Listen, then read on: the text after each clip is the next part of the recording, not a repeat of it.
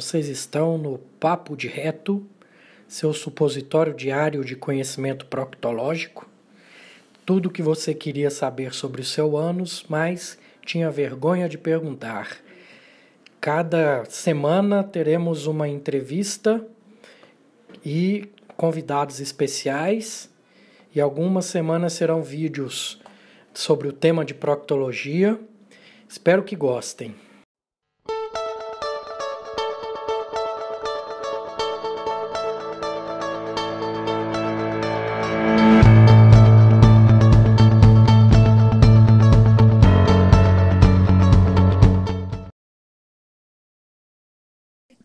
Boa tarde. Boa tarde, boa tarde, gente. Boa tarde, doutor. Muito obrigada pela oportunidade. Eu que agradeço. E é um prazer estar aqui e eu tenho acompanhado o seu trabalho, é, entrevistando as pessoas, trazendo informações diferenciadas. E eu quero agradecer em nome de toda a comunidade pela, pelo trabalho que você está fazendo.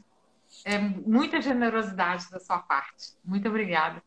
Eu que agradeço, que eu acompanho o seu trabalho desde que o Papo de Reto tinha 3 mil seguidores só e, e a gente se espelha aí no, no seu, na sua luta, na sua batalha, né? A gente sabe que não foi muito fácil as coisas, né? Então. Não, não foi fácil, não. E não tem sido. E quando a gente começa a fazer alguma coisinha melhor, eles derrubam o perfil. Mas aí a gente monta de novo e volta para a batalha. Sacode a poeira e dá a volta por cima, né, Jojo? Pois é, tem que ser assim, porque senão a gente fica muito fácil para eles, né? Verdade, somos a resistência. Somos a resistência, com certeza. Então pronto, vamos começar, porque escolhemos muitos temas, porque eu falei que não ia dar conta de escolher entre os que a gente selecionou, porque todos são muito bons. Sua história é muito interessante, enriquecedora. Então você pode começar contando o seu caso, a luta contra o lúpus, os problemas de saúde, obesidade, e como que você chegou aí na low carb, na keto. Tá, eu vou contar. Bom, é, eu venho de uma de duas famílias de obesos, né? E fui obesa minha vida inteira, fui criança obesa, adolescente obesa é, com efeito sanfona, né? Eu sou a famosa que se me abraçar eu toco um baião, né? Assim, porque eu fui sanfona minha vida inteira é, à base de, de medicamentos, né? É, e inclusive assim de chegar a ponto de, de ter problemas de, de tipo apagão mesmo, de entrar num avião aqui na Europa e sair sem a minha bota e não me lembrar, não sei até hoje o que aconteceu, né? Naquele voo com a bota, enfim, aquilo ali foi quando a ficha começou a cair. Mas isso é questão de que eu deveria parar de tomar remédio. Aí depois eu entrei numa vibe de que eu tinha que aceitar a obesidade, que a obesidade era legal. Eu nasci para ser assim, ser sempre assim, né? Aí o pessoal até brinca que é a Gabriela, né? Eu nasci assim, você... Então, eu sim, eu já fui uma ativista né? É, eu sempre tive essa coisa de ter paixões e de lutar pelas coisas que eu acredito. E eu acreditava que a, man, a minha forma de me aceitar era obesa e que não tinha outra solução. Só que eu esqueci que eu era uma pessoa, eu sou uma pessoa que eu tenho lupus, né? Que eu tenho uma família com vários problemas é, é, causados pela obesidade né, e, e, e com outras doenças é, é, relacionadas. Bom, em resumo, o meu lupus entrou na pior fase de todas as fases, porque o lupus tem, tem fases, tem crises, né? É, tem pessoas que, infelizmente, têm aquela coisa contínua. Eu não, eu tinha aquelas crises, né?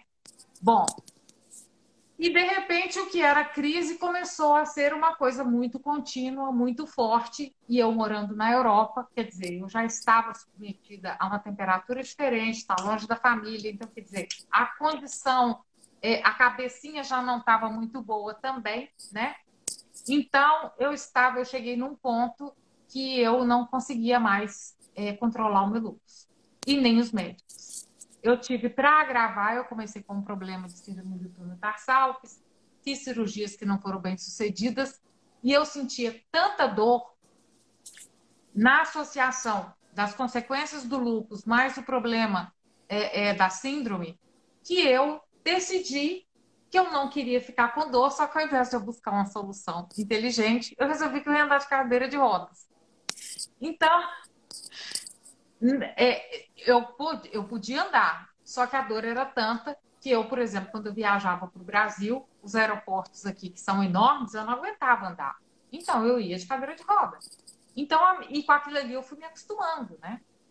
Só que com essa coisa toda, eu sou esposa de um esquizofrênico. E, e nós não temos nenhum tabu de falar isso, não. Tá? Então, como se diz, é, é, ele inclusive faz parte de uma campanha para conscientização né, de pessoas que têm esse tipo de problema e que podem sim ter atividades profissionais e serem úteis à sociedade. Então, é, é, nessa época, ele vendo o meu estado, ele piorou muito. Então, aquelas 20 miligramas de olanzapina que ele tomava já não estavam adiantando mais. Ou seja, nós dois isolados, nós moramos na ponta de uma ex-ilha na Holanda. É um lugar que ninguém nunca ouviu falar. A Holanda é tão pequenininha, mas ainda assim a gente mora num lugar bem isolado. É uma parte muito turística que só tem isso aqui: universidade e turismo, mais nada. Então nós não temos familiares aqui. Ele é neerlandês, né? Eu brasileira, então nós não temos família aqui. Então nós estávamos os dois muito doentes, cada um com com seu tipo de doença e isolados. E um dia eu cheguei extremamente, é, após uma crise do meu marido, eu cheguei extremamente desesperada no meu médico que estava para se aposentar e falei com ele: pelo amor de Deus, faz alguma coisa por mim, porque eu não sei mais o que, que eu faço na minha vida. E eu não aguento mais, eu estou tomando seis tipos de remédio. A minha vida é dormir, comer, reclamar da vida e dormir de novo. E, e o ciclo vai assim. Faça alguma coisa por mim. Aí ele falou assim: olha, dentro da medicina tradicional, eu não tenho muita coisa mais que eu possa fazer por você, não. Já passei com você em todas as especialidades. Ele é um médico, é o Raiz Arts, né? seria o médico de família. Né? Muita gente acha que é o clínico geral, mas não. É o médico de família. O clínico de, geral é o internista. Bom, se eu não me engano. Bom, mas então, o, o que aconteceu foi o seguinte: ele falou assim comigo: olha, é difícil conversar com você o que eu vou conversar agora, porque eu sei que você defende essa coisa aí de que obesidade, né, é natural, essa coisa toda. Mas o que eu tenho para te sugerir é em relação à alimentação. Aí eu já me armei toda, quatro pedras na mão, falei, aposto que vai me passar dieta. Porque gente, médico não pode ver um gordo que já quer passar dieta. Aí ele falou assim: olha, é, eu vou te recomendar um livro é em francês, mas eu vou recomendar um livro para você ler, que é sobre a medicina do terceiro milênio, que é de um médico francês, e que ele trata muitas diferentes tipos de doenças, porque ele acredita que isso vem da alimentação. E eu só olhando para a cara dele aqui, como diz, preconceituoso, né? É já está colocando a culpa na minha obesidade, que a minha obesidade é linda e ele está com inveja, aquela coisa assim. Aí, bom, resumindo, eu li o livro, é, ele aposentou, infelizmente, quer dizer, felizmente para ele, infelizmente para mim, né? E através desse livro eu cheguei na dieta do doutor Sem Alê, né? A gente fala em português Signa Alê, mas é Sem Alê, é, que é um médico francês, que, que fala sobre alimentação hipotóxica, que no caso seria uma alimentação ancestral. Né? Nessa época, gente, eu, eu, eu para mim, alimentação para mim era hambúrguer, é, croquete aqui da Holanda, isso era alimentação, né? Oi? Qual o nome do livro? Chama A Medicina do Terceiro Milênio, do Dr. Segnali. Depois, se vocês quiserem, eu posso até passar referência. Eu acho que ele não existe em português, tá, gente? Eu acho que é só é, em, em francês e eu tenho certeza, porque eu olhei ontem, existe agora um site é, em português de Portugal, que é só você jogar doutor sem a ler, depois eu escrevo o nome dele para vocês, na internet vocês vão achar o livro, um resuminho do livro em português, muito legal que um português fez, um nutricionista português fez. Bom, então aí eu cheguei nessa, nessa dieta e é uma dieta que não é, é, ela é parecida com o que a gente prega no Brasil, né?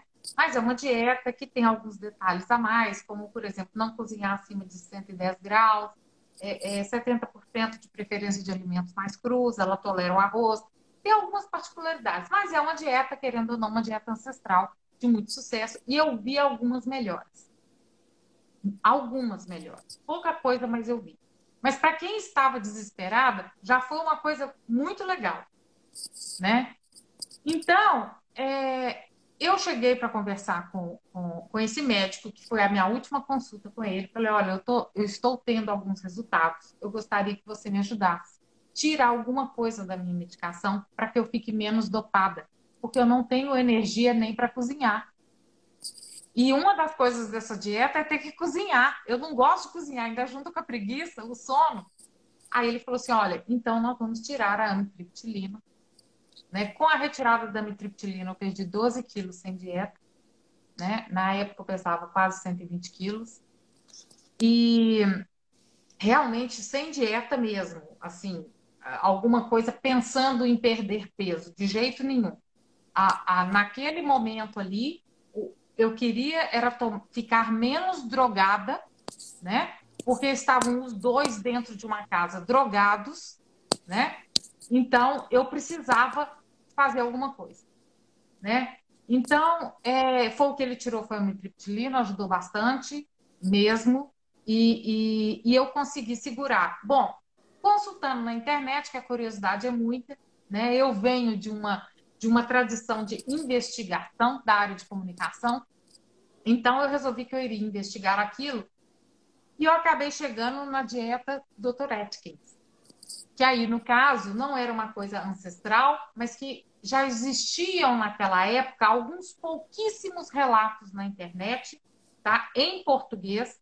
Em inglês já tinha muita coisa, mas em português existia pouquíssima coisa que falava alguma coisa. E eu também, como eu já tinha perdido 12 quilos, né, doutor? Aí a gente quer, quer perder mais um pouquinho, ver se dá uma, uma enxugadinha na figura, porque eu também estava muito pesada. Então, com a dor nas pernas e pesadona, a coisa só piora, né? Certo. Então, bom, resumindo, eu entrei numa dieta Atkins suja. Eu chamo de suja porque não é o padrão do que a gente hoje prega, né? Porque tinha, assim, muitos farelos, é, é, tinha glúten, né? Todas essas coisas. Então, era simplesmente uma dieta voltada para a contagem é, é, realmente de carboidratos. Não tinha a preocupação de ser uma dieta limpa. Então, aí saiu um pouco daquele espectro é, do qual eu estava vindo, né? Da dieta limpinha, e eu fui para uma dieta sujinha, mas com contagem de carboidrato. Então, é, nessa, nessa, nessa época, eu comecei a. Eu tive muita dificuldade para entrar em cetose pela primeira vez, e assim que eu entrei, é claro que a gente passa né, é, por uma adaptação, e logo após o período de adaptação, eu comecei a me sentir fantástica. Eu comecei a me sentir uma nova mulher. Sabe aquela coisa de propaganda de absorvente feminino? Uma nova mulher, aquela coisa. Eu, eu tava na... Gente, era só me filmar, porque eu estava preparada para propaganda. Uma nova mulher. E eu comecei a perceber, porque aqui em casa, tudo que um faz, o outro faz junto. Então, eu comecei a perceber um pouco mais de clareza mental. Meu marido é um homem inteligentíssimo, mas eu comecei a perceber um pouco mais de clareza mental e que ele estava diferente. Tinha uma coisa diferente nele. Então eu falei, gente, pode ser da alimentação, porque ele estava fazendo junto comigo, né?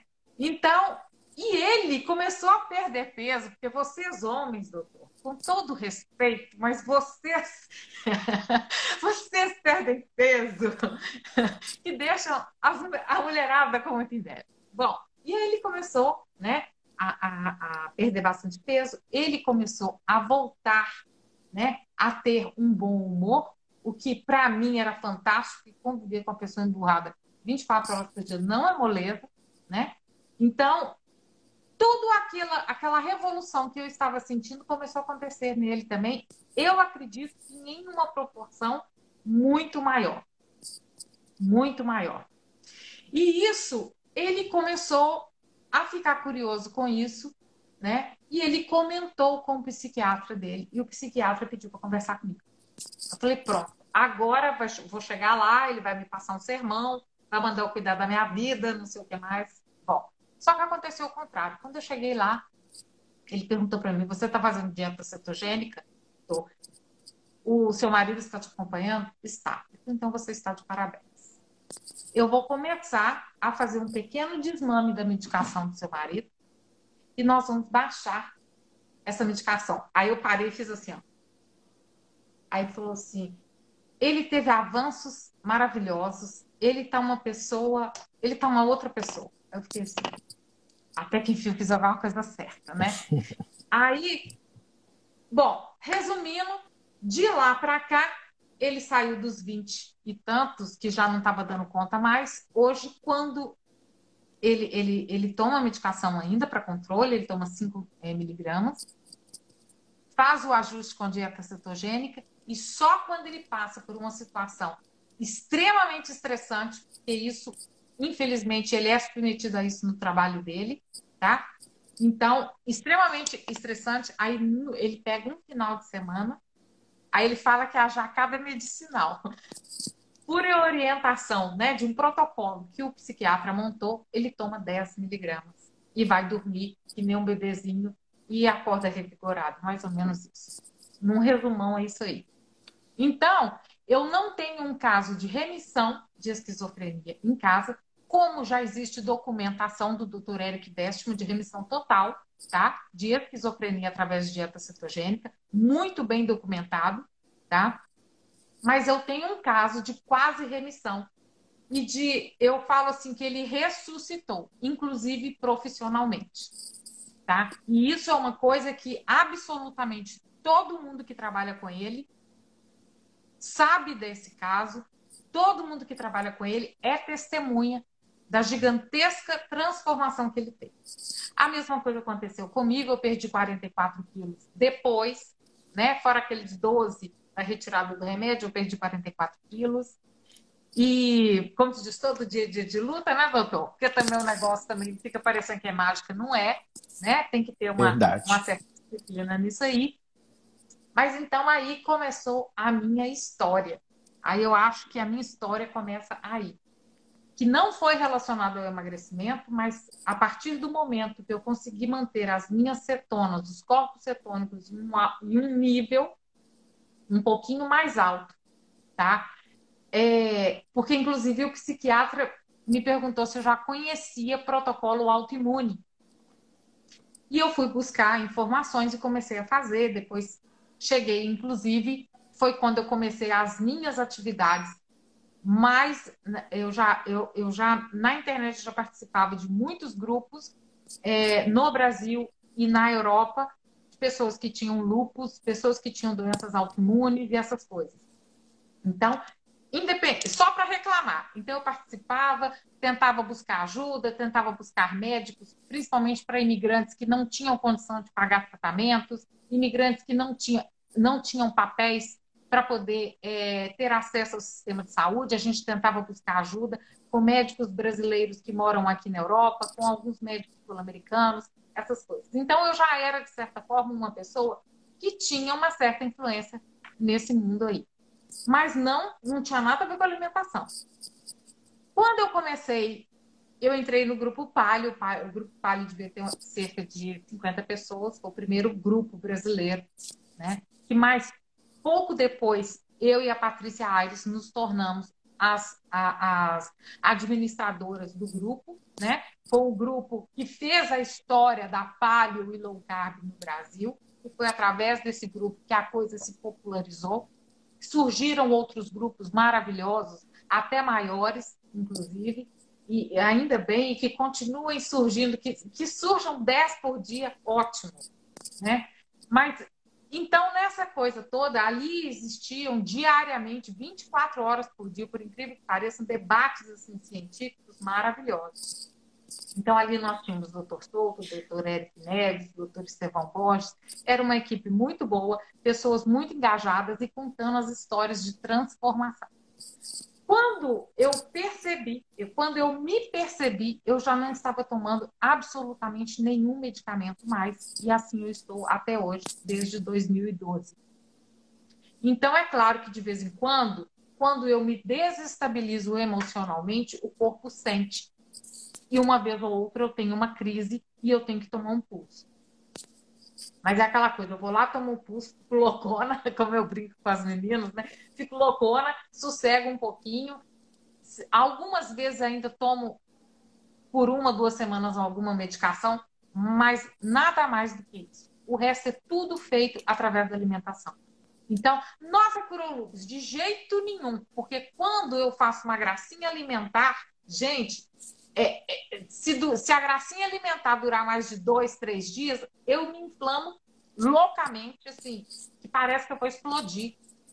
Por isso que eu não recomendo de jeito nenhum, se você está aí num protocolo autoimune, se você faz, é, transformou a sua vida através da alimentação, porque você tem necessidade, né, para uma coisa terapêutica, tira essa coisa de, de, de, de sair fora de muitas concessões da sua vida porque isso não é para gente, né? É, é, é, diferente do caso da pessoa que está ali com um caso de obesidade, né, e tal, mas para a gente eu vejo que o impacto é muito grande.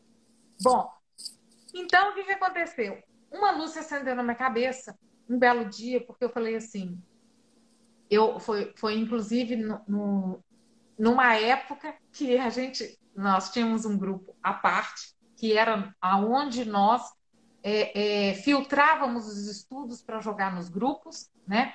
Então, nesse grupo, um dia as pessoas fizeram uma brincadeira comigo, que era meu aniversário de remissão do lúpus.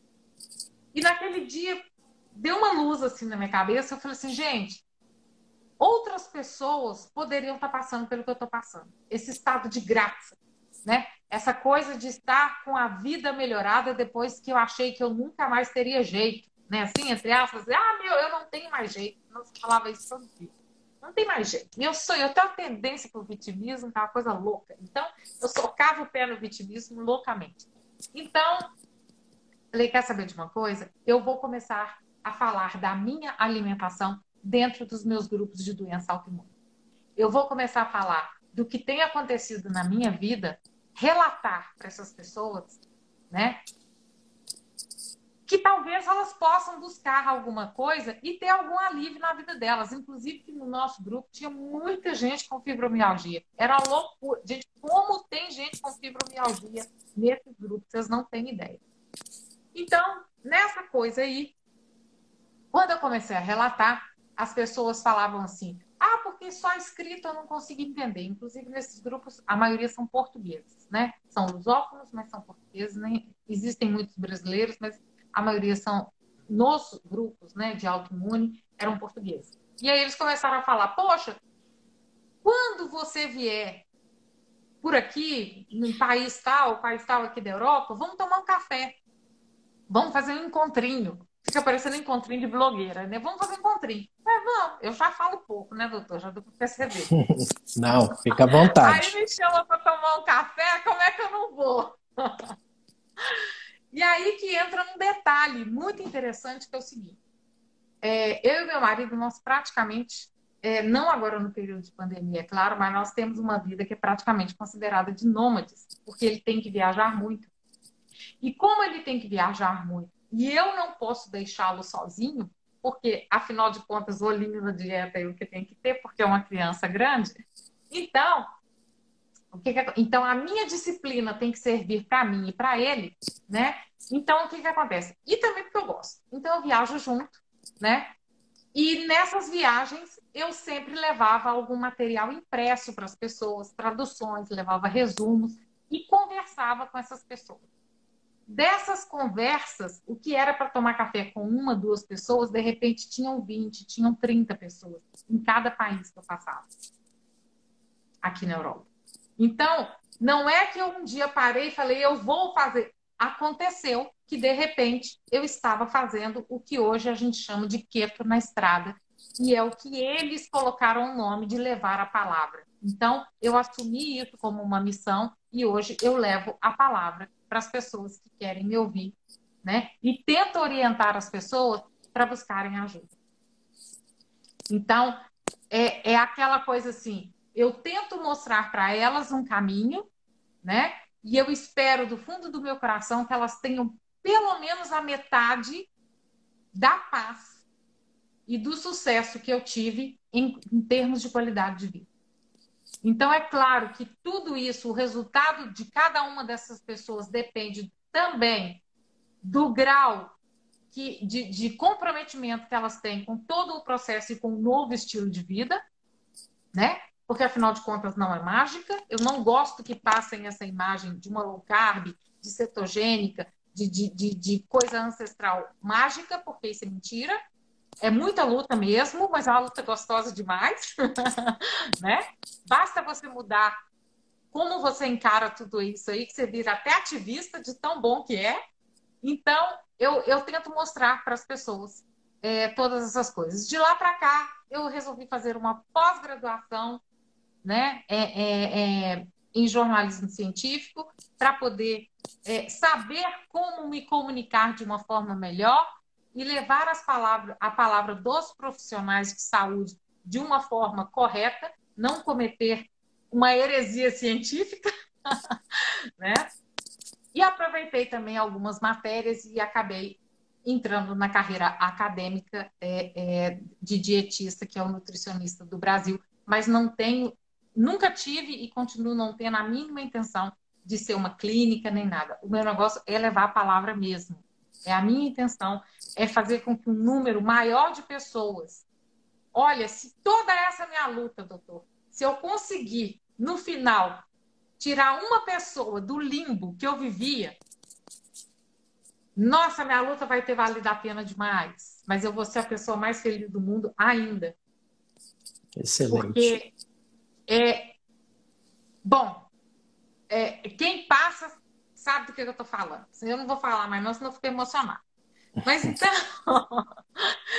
essa é a minha história. É, hoje eu tenho, sim, o respaldo é, acadêmico, mas quando eu comecei era só ativismo mesmo, e hoje eu continuo como ativista e caço confusão, caço treta, derrubo o meu perfil, e eu vou lá e volto, e as pessoas não se interessam por ciência. Então, eu busco piadinha porque tem esse detalhe. Eu queria ser palhaça, mas não tem talento.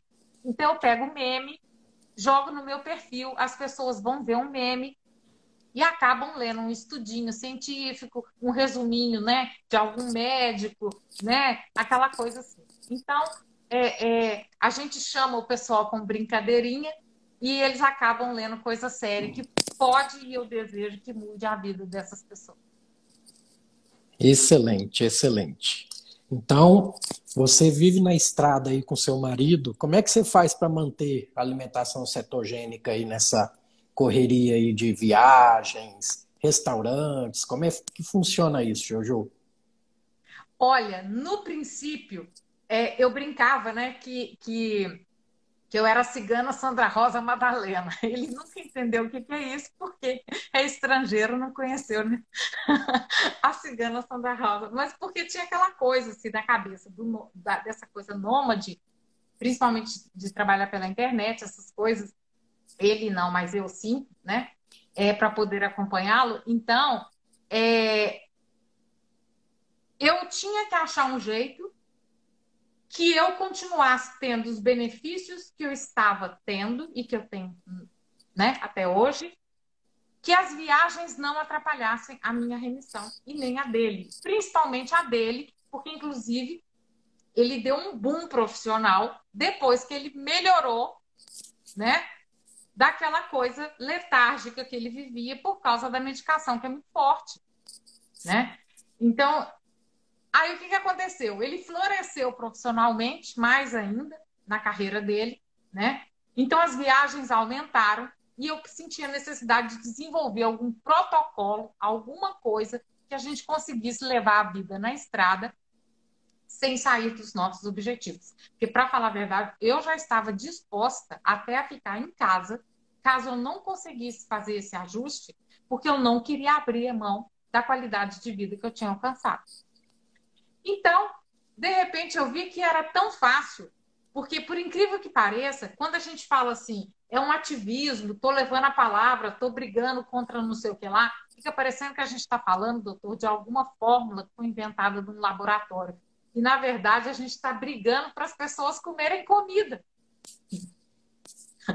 É, por incrível que pareça, a gente está brigando para as pessoas fazerem o que elas nasceram para fazer, que é comer comida. Eu não estou brigando para a pessoa tomar remédio, tomar suplemento, pelo contrário. Eu estou tentando evitar que elas façam isso desnecessariamente. Né? É claro que eu tenho a plena consciência hoje, né, que passa depois que passa todo aquele romantismo, né, a gente sabe que a maioria das pessoas em casos mais graves, elas têm sim que ter é, é, é, alguma, algum um medicamentozinho ali para o momento que a, que a, coisa que o bicho pega, vamos falar assim. Né? Então, eu não, não gosto que misturem o meu ativismo pela comida de verdade com uma coisa que acontece muito, principalmente em algumas partes aqui da Europa, que é parecer que a pessoa está brigando com a medicina. Isso eu sou completamente contra. Eu acho que as duas coisas podem andar lado a lado e elas se complementam.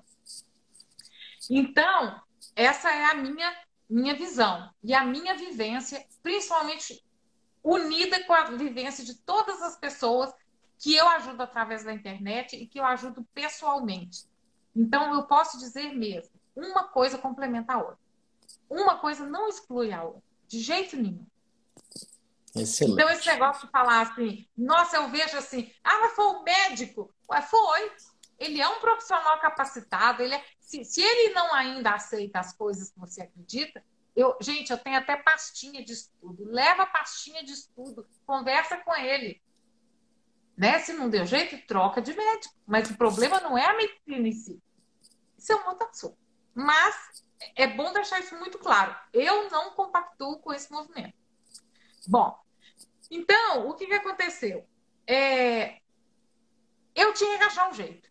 Aí eu comecei a perceber o seguinte, gente, eu não estou brigando com essa luta toda, não é para poder tomar suplemento, para tomar remédio, para drogas ilegais, nada ou legais, nada disso é para comida. Não é possível que eu não consiga carregar comida junto comigo. Né? Então, eu comecei. Primeira atitude, que foi a atitude de mais sucesso, né? Surgiu o Airbnb. Então, hoje, quando eu não consigo um hotel, um quarto de hotel que tenha cozinha, eu prefiro alugar um apartamento que tenha cozinha. Nossa, mas você viaja até quando eu vou de férias? Sim, apartamento com cozinha. Nossa, mas você viaja para cozinhar? Gente, quando você viaja, você não continua tomando remédio? Doutor Eurípides passou um remédio para você. Você viajou, você não vai continuar tomando remédio? Verdade. Nossa, mas você, você viaja, você foi para a praia e cozinhou? Eu cozinhei, mas ao mesmo tempo também eu fui num restaurante numa noite, conheci a comida típica, me esbaldei, saboreei, só não precisa ser todos os dias. Principalmente quando você é um nômade que passa mais de 60% dos seus dias na estrada, que é o meu caso, fora da pandemia eu passo muito mais de 60% dos meus dias na estrada, a gente tem que ver que, nesse caso, ir a um restaurante e comer porcaritos não é exceção, é regra. Se passou de 60%, meu amor, é regra, não é exceção mais não. Então, no meu caso, a minha regra não poderia ser isso. E para minha surpresa, inclusive, ficou mais gostoso e até mais barato. Sobrou até mais dinheiro para o shopping. Mulher gosta, né, doutor? Uma maquiagem, um sapato, né? Uma roupinha. Sobrou até mais grana para as feministas, digamos assim. Então, gente, é, é, o problema todo aí, a gente cai naquela coisa. O problema é ele não estar no cozinhar. Porque eu afirmo para vocês que hotel em um apartamento hoje com os novos sistemas que existem, né, de Airbnb e outros que já existem outros, inclusive cito até aqui, não é propaganda não, mas no Brasil, por exemplo, existe o alugue temporada, né, que aqui na Europa é o HomeAway, que é até mais barato que o Airbnb e super eficiente, uso há muitos anos, nunca tive problema, e existem outros, basta procurar na internet, sai mais barato até do que hotel. Porque para você ter uma ideia, as refeições feitas em casa, além de mais saudáveis, elas são mais baratas, elas pagam um apartamento onde você fica muito mais confortável, com muito mais privacidade, tá? E ali você come a hora que você quiser e o que você quiser. E aí, quando você quiser comer um bife de picanha, vai vir picanha, né, doutor? Não vai vir Verdade. picanha. Quando você pedir um molho ao, ao se você quiser um, um molho, vinho, não sei o que lá, você sabe o que está ali que você está comendo, o que, que você está. Né? Então, tem todas essas vantagens. Gente, se você não, não começar a tentar sentir prazer naquilo que te faz bem e que você tem necessidade, você vai ficar refém das suas luxúrias. Verdade. Então, a gente tem que ter amor próprio, sabe? É claro que você vai aproveitar.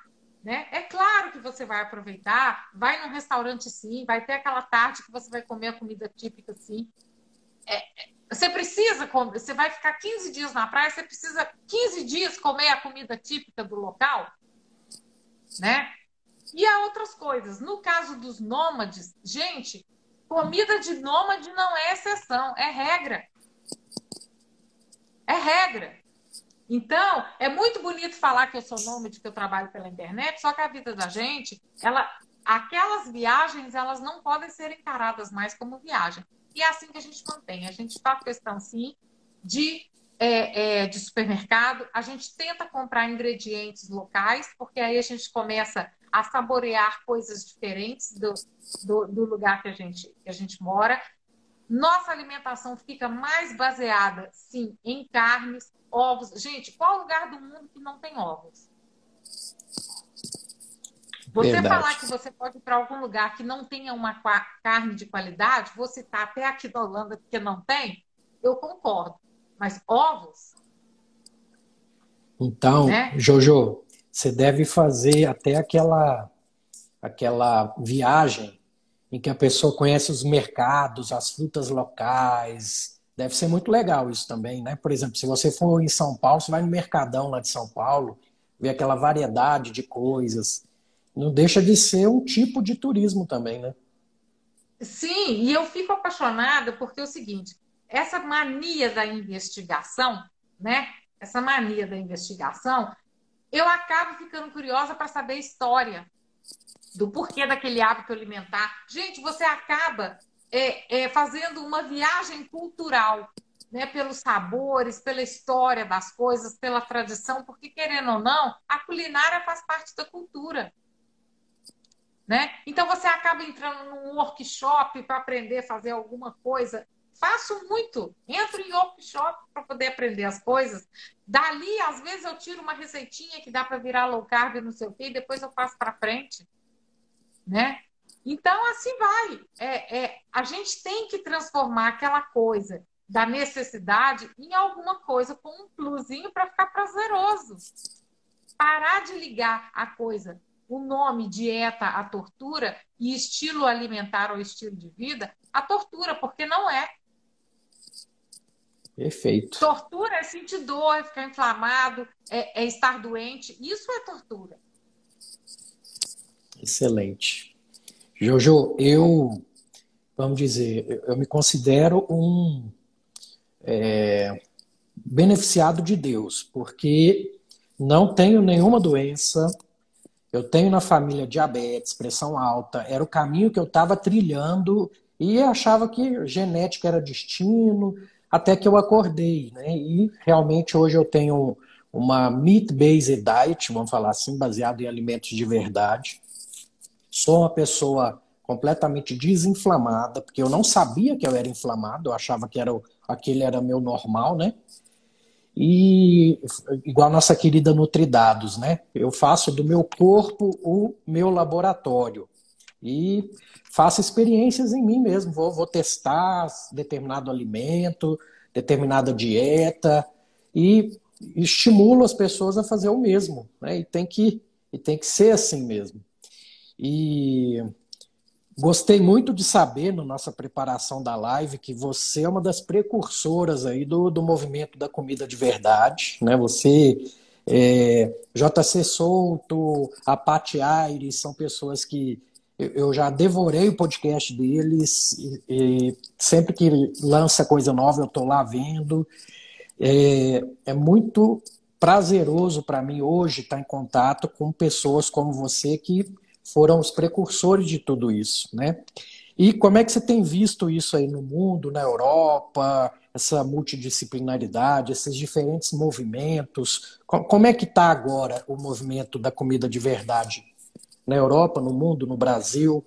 Qual o panorama que você traz? O, o, o, o movimento da, da, da, comida de verdade, né? Como diz, eu volto a dizer, é muito engraçado, né? A gente fazer um movimento para que as pessoas comam comida. Não é engraçado? Gente, desculpa, mas eu acho muito engraçado. Verdade. Mas é. É um movimento para que a pessoa coma comida. Bom, é, eu sou muito grata porque nessa minha busca, nessas minhas investigações, eu tentei fazer parcerias aqui na, na Holanda e eu tive muito sucesso, principalmente no meio acadêmico. Talvez porque eu tenha trabalhado no meio acadêmico aqui, sou aposentada dessa área, né? Então eu já tinha alguns contatos, né? Toda a família do meu marido é voltada para o meio acadêmico e para ministérios aqui na, na Holanda, né? Diferentes. Então, assim, eu consegui muitos contatos e eu consegui descobrir coisas maravilhosas, que, por exemplo, aquilo que a gente ainda estava engatinhando no Brasil já acontecia aqui há muitos anos, só que de uma forma diferente. Né? Aqui, por exemplo, nós temos o Dr. Enkel Kaupers, que foi o primeiro PhD em medicina evolutiva do mundo. É um cardiologista que ainda é professor da Universidade de Utrecht, né? E é o criador da UR-Diet, que no caso é a dieta ancestral, a dieta da caverna holandesa. Ele morou mais de 10 anos com tribos africanas. É, o período maior ele morou com o, o pessoal da Tanzânia, né, que aqui a gente chama de Tanzânia, né? É, é, então ele tem um livro sobre essa experiência dele e ele passa muito isso. Então ele hoje ele foi um dos ativistas aqui pela comida de verdade, não low carb, mas pela comida de verdade, de que ele não aceitava mais como cardiologista que no meio acadêmico pudesse ser pregado, né, saúde sem levar em consideração alimentação. Então, é, ele falava: nós somos preparados para combater a doença, mas nós não estamos preparados para pregar a saúde. E tem que haver uma união disso aí. Então, junto com o Dr. Fritz Muskit, que é da Universidade de Groningen, né, que mexe com medicina evolucionária e com toda essa parte evolucionária, se não me engano, né, é, é, após é, é algumas perdas que nós tivemos de algumas pessoas muito queridas, né, é, é, se não me engano, há três anos atrás, né, alguns médicos suecos que, infelizmente, perdemos três da área evolutiva em um ano só, se eu não me engano, hoje ele é a maior autoridade evolutiva que nós temos no mundo. Então, é, é ir voltado para essa coisa né, da, da alimentação ancestral, para a coisa da alimentação que nós chamamos no Brasil de paleolítica, né? É, é, e que o pessoal confunde com a palio. Palio é marca registrada, né? Não é um template registrado que não é mutável. Nós não podemos interferir nele né? É igual Coca-Cola. Coca-Cola, dolinho pode parecer com Coca-Cola e ser cola, mas não é Coca-Cola. então, dieta palio é uma dieta específica, marca registrada do Lore Cordem, né? E todos os outros que dizem respeito a qualquer tipo de dieta ancestral, né?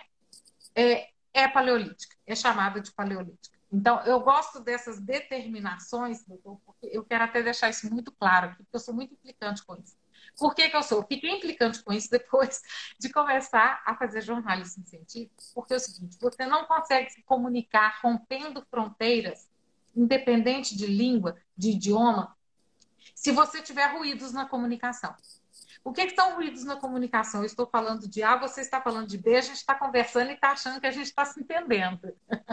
então, é, é, mais ou menos como quando as pessoas falam assim: dieta low carb é dieta, sempre dieta limpa. Mentira, não é. Desculpa, mas não é. Por definição, ela não é limpa. Agora, é claro que ela é muitíssimo melhor, e é o que a gente prega, que ela seja feita de forma limpa. Só que a gente tem que deixar a definição clara, porque aquelas pessoas que fazem low carb, que inclusive são mais de 80% no mundo, que fazem low carb suja, nem por isso ela deixou de ser low carb, só porque eu quero que ela seja limpa. Verdade. Então, existe toda uma história, toda uma documentação também científica a respeito disso, que criam as determinações para evitar os ruídos na comunicação. Né? Comunicação em qualquer nível, pode ser política, científica, o que for. Se tiver ruído, ela não vai funcionar ou ela vai ficar prejudicada. Então, por isso que eu gosto das coisas muito, né? Perfeito. então, é, essa questão da, da gente lutar por comida não ultraprocessada, que é o que a gente chama de comida de verdade, em suas variáveis, aqueles que defendem com glúten, que defendem sem glúten. Gente, cabe todo mundo. Se você for parar para pensar, se você tirar o ultraprocessado, você já está num lucro louco de bom. Agora o resto a gente vai fazendo ajuste de acordo com a necessidade, né? Bom, Aqui na Europa, o que a gente vê, por exemplo, em termos agora de low carb, é, em termos de estilo de vida, nós já temos duas uni grandes universidades aqui que têm departamentos inteiros de estilo de vida. Então, isso aí engloba desde alimentação, é, tudo o que você fala sobre ancestral, sobre low carb, do nosso estilo de vida na Europa, é multidisciplinar. Com exceção daqueles que são da moda antiga, entre aspas, que é o que a gente fala antes da dieta paleolítica vir à tona, né? Então, o que, é essa turma? É a turma que, na verdade, começou principalmente com dieta cetogênica, né?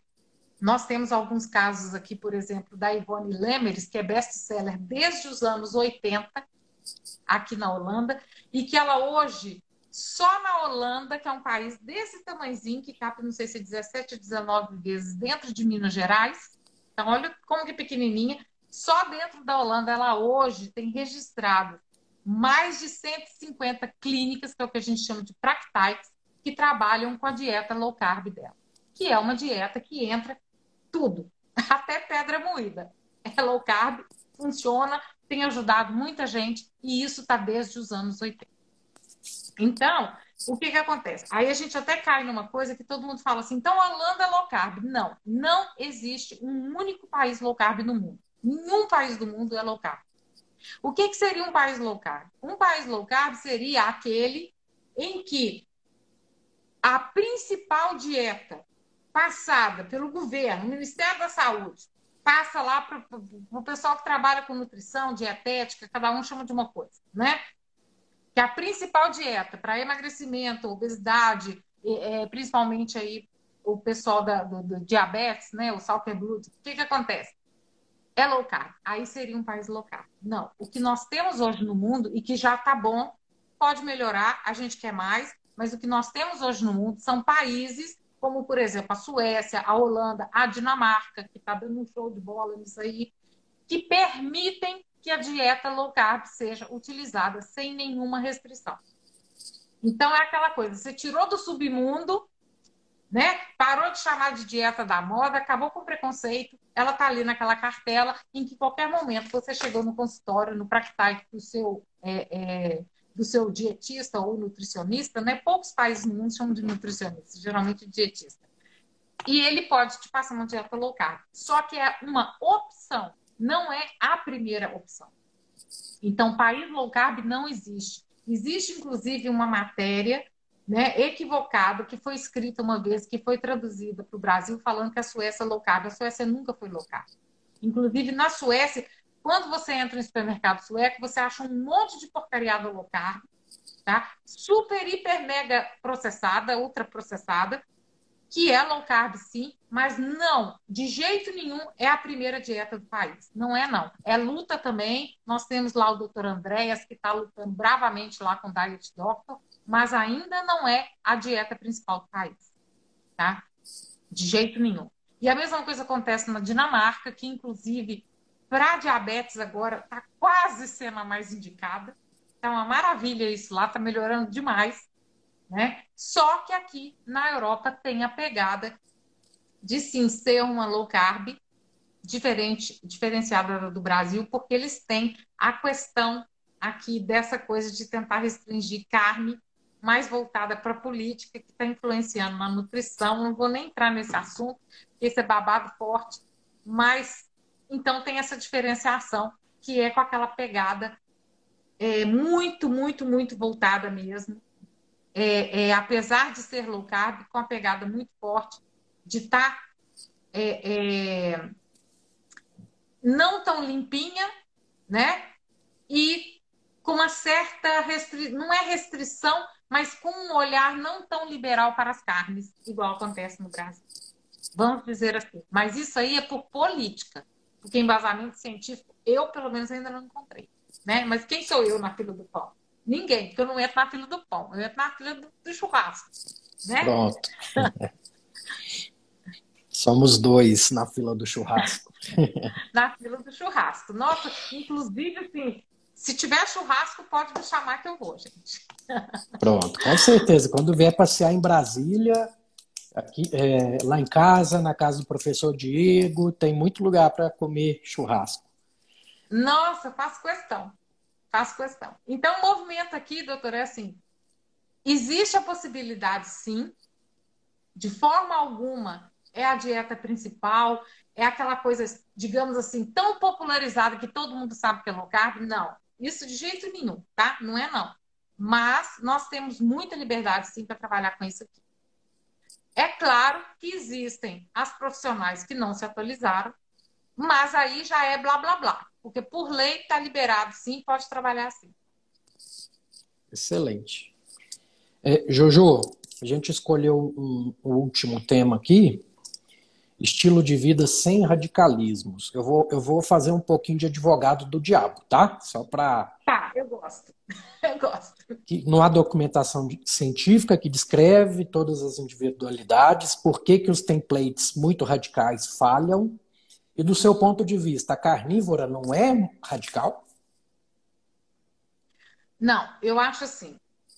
Eu acho que o radicalismo ele é o oposto. Ele é achar que uma coisa serve para todo mundo. Seja ele carnívora, high carb, low fat, high fat, terra plana. Eu tinha que citar um terra plana, doutor, porque essa piadinha eu gosto de fazer. Não, tem, tem razão. Então, é, eu acho que o radicalismo é quando você, que tem a sua individualidade, quer impor o que funciona para você e para as outras pessoas. Impor. Excelente. Uma coisa é sugerir, mostrar o caminho, né? Tentar conversar. Outra coisa é você impor. Tipo assim, se você a bola é minha, se você não concordar comigo, a gente não vai jogar, né? Então, eu acho assim que esse radicalismo, tá? Principalmente é, é, um, existe hoje é, um, um, um, certo radicalismo, principalmente voltado é, para a área evolutiva. Tá? Então, fica aquela coisa assim, é, parecendo que está jogando um jogo de cartas e que a, a, a dieta é, que é voltada dos ancestrais é a carta mais forte que você joga na mesa. Só que aí entra aquela coisa assim, assim como eu acredito que a medicina e todo o acompanhamento científico que eu faço, junto com esses profissionais, que inclui você, doutor, se não tiver um lado humano, a ciência não vai bastar. Inclusive, eu vejo o seu lado humano, que é muito forte, né? E agradeço em nome dos seus pacientes, então, eu acredito mesmo, tá, gente? Até porque aqui nós somos educados com essa questão da multidisciplinaridade muito forte. Então, a gente não consegue dar esse destaque tão principal para a dieta, né? Ela é parte de um todo. Eu não consigo ver você querendo pegar uma pessoa que está com um estilo de vida todo arrebentado e querer falar com ela só de alimentação ancestral. E, e outra coisa também, existem certas coisas tá, da alimentação é, é, ancestral né, que a gente tem que levar em consideração que mesmo a gente sendo o ser humano, aquela toda coisa toda, que não sei o que lá, que no último momento surgiu a industrialização, todo mundo está querendo saber disso, principalmente quem trabalha com a parte de documentação científica. Mas a gente tem que levar em consideração, vou citar aqui o Dr. Fritz que nós não somos mais aquelas pessoas, né, com aquela genética vencedora dos que moravam na caverna. Hoje, muitos de nós, como eu, por exemplo, que estou aqui nesse momento, que vem de uma genética, de, de uma linhagem, vamos falar assim, de uma linhagem, que tem lupus, que tem doenças autoimunes, se não houvesse a medicina, eu não estaria aqui hoje. Então, vamos parar com esse purismo de achar assim, eu sou uma Mulher Maravilha porque eu como comida de verdade. Então a medicina entra sim, você não estaria, a maioria de nós não estaríamos aqui sem uma penicilina, nós não estaríamos aqui se hoje não tivesse a insulina para os diabéticos tipo 1, ou em geral, se não tivesse o conhecimento de como usar isso aí. Então, digamos assim, você é o, o, ser humano, né? O humano da caverna, você é. Só que você não é mais obrigatoriamente, todos nós não são, não somos, né? Alguns podem até ser, mas eu acredito que talvez até metade ou sei lá, a maioria não é o ser humano da genética campeã. Aquela pessoa que em momento algum precisou de um médico da medicina, de uma vacina, né? Jojo, então, então pela seleção natural, muita gente nem aqui estaria se não fosse a medicina. Eu não estaria aqui, doutor. Então, essa, querer falar de evolução sem trabalhar com a seleção natural não funciona. E o que está contendo, digamos assim, está dando aquele apoio, aquela forçona para a gente estar tá aqui mesmo com a seleção natural, é a medicina, gente. Excelente. Então, Excelente esse, esse, ponto de vista. É muito bom deixar claro esse ponto de vista, Jorge. Eu acho que ninguém nunca falou dessa forma aqui. Eu acho que ficou muito bom. Emendou algumas pontas que faltava, né, para o pessoal entender. Muito top, muito top. É, dessa minha busca por vários países, né? Por exemplo, vou citar aqui, mensalmente eu rodava, agora não com a pandemia, eu rodava no mínimo quatro a cinco países todos os meses, levando a palavra. Então, nessa busca, a gente tromba com o pessoal extremista, com o pessoal radical, e é o radicalismo que eu brigo, que eles acham que aquela pessoa que segue um template paleolítico pode brigar com a medicina. Não pode. Desculpa, mas não pode. então, até mesmo porque, geralmente, quem precisa disso para já uma terapia e, e, tal, gente, você não estaria aqui. Começa por aí. Você já não estaria aqui. Então, eu tento levar, inclusive, a palavra da forma assim, mais clara possível. Eu tento não usar termo científico, porque toda e qualquer pessoa que me ouvir vai conseguir me entender.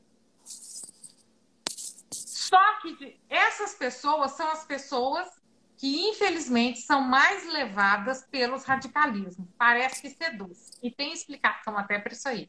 Mas, gente, preste atenção no que eu estou falando.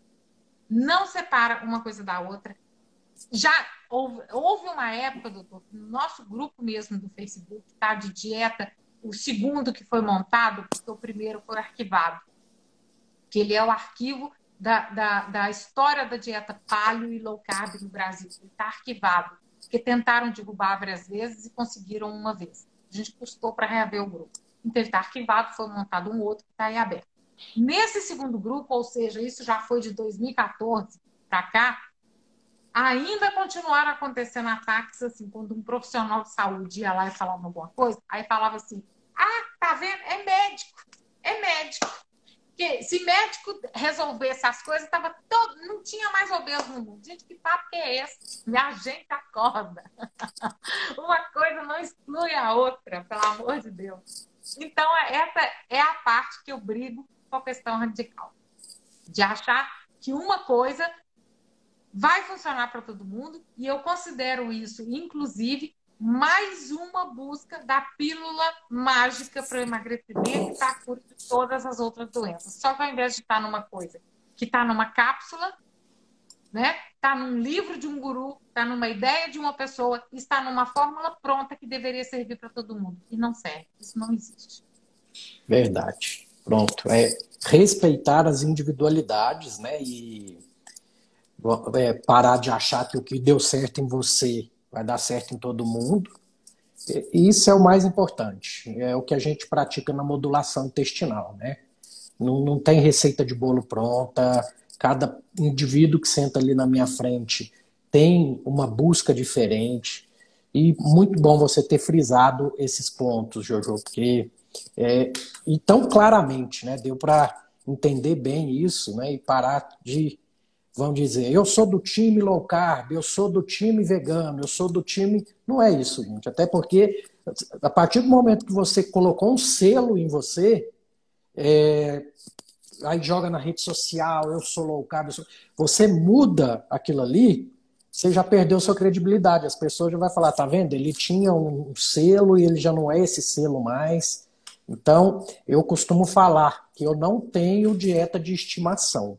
É uma frase que eu, que eu já falei e eu friso sempre também.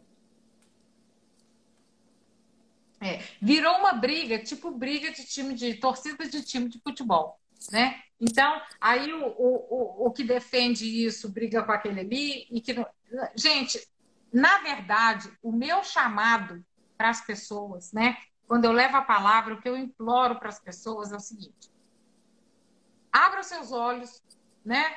Para um novo estilo de vida. E assim que você conseguir, passa a palavra para frente. Vamos fazer uma corrente. Agora, o que você tem que ter em mente, o principal disso aí, o principal de tudo isso, é que a gente tem que entender que a gente não tem que brigar entre a gente, o cetogênico com o carnívoro, com o low carb, com o primal, com o, o, o cordem ou não. Não é isso. Nós temos que nos unir em nossas nuances e individualidades e lutar contra a comida ultraprocessada como o principal alimento na mesa das pessoas todos os dias, várias vezes por dia. Perfeito. Então a nossa briga é outra. A gente tem que se unir, cada um do seu jeito, né? E brigar com o que realmente é o nosso inimigo, com o que realmente está adoecendo as pessoas. Pronto. Maravilhoso, Jojo. É, pra, é, eu podia ficar aqui a tarde inteira contigo, mas eu tenho consulta, tem pacientes me aguardando daqui a pouco. É, as lives costumam ser à noite, mas como você está aí na Europa, eu falei, não, não posso perder. O dia que ela marcar, eu, eu tiro um horário para a gente conversar. Eu... Muitíssimo obrigada pela, pela concessão aí, inclusive, do horário. E desculpa, inclusive, tá? Não, de forma alguma foi. Flexibilização foi, da sua parte, muito obrigada. Foi enriquecedor, foi assim. Eu, eu sempre aprendo muito, muito nas lives, né? Porque eu tô nesse mundo aí tem um ano, menos de um ano, que eu também estou fazendo laboratório em mim mesmo. Tive recaídas nessa pandemia os 20 quilos que eu perdi, engordei 10 e agora estou lutando para perder esses 10 e ainda não estava no meu peso ideal. Então, é, a luta é contínua, né? Então, eu sempre peço para meus convidados, Jojo, livros que mudaram sua vida. Pode ser da área, fora da área, o espaço é seu. Bom, eu gosto muito do, do Dr. Signalé, sem a ler, né? É, gosto demais do Urdi 8, que é do Renko Kalpers, né? Eu sou apaixonada pelo Rob Volk, então todo e qualquer livro dele eu gosto muito, muito mesmo. É, e principalmente é, é, gosto de segui-lo. E existe um, um, um site que eu gostaria de indicar para vocês, que é na língua portuguesa, que foi o primeiro site em português tá, gente? Que chama Lipidofobia, que é do Dr. José Carlos Peixoto. Gente, todas essas dúvidas básicas, eu acho que quando você lê o site do doutor, e por incrível que pareça, é José Carlos também. E os dois são gaúchos. Quando você lê o site do Dr. Souto e o do Dr. Peixoto, os dois são, são José Carlos. aquilo ali se completa que a sua cabeça faz assim. Uau!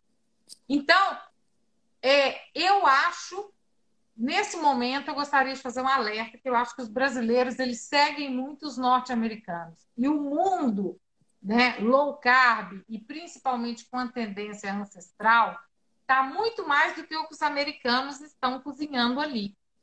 Então, às vezes, a gente fala as coisas que não bate muito com os que o, o, o americanos, né, eu tenho que me corrigir. Americanos, nós, sul-americanos, também somos. Os estadunidenses falam, né? É, é, ou talvez melhor falar os norte-americanos, né? Porque inclui aí o Canadá também. Então, a gente tem que abrir um pouquinho a cabeça da gente para o que é dito no mundo. Então, nós temos uma corrente muito forte hoje que está vindo da Nova Zelândia, né? Nós temos aqui na Europa, né, principalmente nos países escandinavos, nós temos uma corrente muito legal. Não é que quer dizer que seja melhor. Eu acho que quando a gente consegue beber de várias fontes, a gente consegue abrir a cabeça. Então, eu acho que tem que parar um pouquinho com aquela centralização, aquela mania, infelizmente, que o brasileiro tem de ficar focado naquilo ali. Mas eu acho, então, que nesse caso, Vou citar, inclusive, o doutor Andréas, ele escreveu um livro também, que é bom, que cita casos, que, que é muito inspirador. Né? É, é, nós temos é, é vários expoentes, mas eu acho que de acesso para os brasileiros, eu, eu, acho que tem ele em português, se eu não me engano, são os livros do Rob Wolf. Né? E gosto muito, em particular, também do site, se for para ser em inglês, do site do Bill Lagartos. Eu sou muito fã do Chris Cresta e do, do Bill Lagacos. Gosto muito dele. Excelente. Sempre acompanhei. E, e, e, ele é vanguarda em tudo, sempre foi, desde o princípio, sempre foi. Sempre. Antes ele era muito mal compreendido, ele era amaldiçoado. Hoje todo mundo está vendo que tudo o que ele cantou a pedra lá em 2013, por exemplo, ciclo circadiano, que ele já estava batendo nessa tecla em 2012, em 2013 ele já estava suplicando, hoje o pessoal já está aceitando. Então, ele está na frente do tempo dele. Ele realmente é fantástico. Excelente, Jojo. Como que o pessoal te encontra? Quais seus projetos futuros? Bom, eu estou sempre no Esquiense Europa, né? Entre uma tretinha, uma piadinha, um meme e um artigo científico, eu estou sempre ali, né? E eu estou na Bases Plena, que junto com a Nutridados, né, que é a Tânia Alves, a Patrícia Tassinari e a Natália Santos, nós fazemos, nós temos uma equipe é, multidisciplinar, né? Nós formamos uma plataforma para tentar levar o que a gente vê aqui na Europa, cada uma em seu país, né? Então nós tentamos levar essa versão europeia, esse método europeu para o Brasil através da internet e o nosso jeito foi fazer isso através da base plena. Então, é, ainda bem que nós temos um time muito legal é, e nós estamos muito felizes com o trabalho que a gente está fazendo lá. Então, o nosso site é o basesplena.com.br e é isso, eu estou sempre lá. Excelente. Quer, quer deixar um recadinho final para o pessoal, antes da gente despedir? É, eu queria deixar um recado. É, o, o meu recado principal agora, principalmente nesse período do ano, agora, apesar de que nós estamos em um ano de, de, de pandemia, então fica difícil falar de férias, né? Mas se fosse no, no, ano normal, seria aquele período que a gente começa a dar os toques para as férias da garotada que vai para dentro de casa e que tem pais que geralmente acham que férias é encher a mesa de porcaria para a criançada comer. Então, gente, o meu pedido para vocês é o seguinte: nós somos de uma geração, na verdade, eu acho que eu já sou de uma geração acima da maioria dos meus seguidores. Mas então eu vou falar, a minha geração e a dos meus seguidores, nós infelizmente nós não tivemos uma, digamos assim, uma correta educação alimentar. Mas a gente tem como parar toda essa tradição de passar esses maus hábitos para frente, né? que fica parecendo que é uma coisa genética, mas na verdade é passada pelo costume, pelo hábito para os nossos pros filhos e, e, e, sobrinhos e tudo mais. Então, eu acho que hoje, para quem quer pensar em ativismo, a primeira coisa que a gente tem que pedir para as pessoas é não passem isso para frente. Tentem passar a nova mentalidade para as nossas crianças. Né? Então, repense o que, que você vai fazer nas férias, o que, que você vai começar com esse sistema, que inclusive é muito forte na cultura latina, que é da recompensa através da comida. Né? Então, repense essas recompensas, todo esse sistema de trocar afeto por doce, principalmente. Né? Vamos quebrar essa tradição, porque se a gente conseguir melhorar um pouquinho a cada geração, né? Eu acho que a gente vai estar fazendo o um movimento valer a pena. Então, esse é o meu pedido. Perfeito. Gratidão e carpe diem. Oh, carpe diem, eu que agradeço. Eu vou colocar aqui, perguntaram o meu, é, deixa eu ver se eu consigo digitar com esse união nessa teclinha. Ixi! Pediram o meu, uh, deixa eu ver se deu aí. Isso, a, a Carolina colocou aí para mim. Obrigada, Carolina. Então é isso, é isso. E, e, eu quero agradecer muito mais uma vez a você, doutor, que que está fazendo esse movimento lindo, levando a palavra também através do YouTube, né? Que no seu canal já tem informação de primeiríssima qualidade disponível para todo mundo poder assistir. Então, muito obrigada. A luta, a luta continua, né, Juju? A luta continua, ela não pode parar de jeito nenhum. Fica com Deus. Tchau, Fica tchau. Fica com Deus, doutor. Muito obrigada. Tchau, tchau.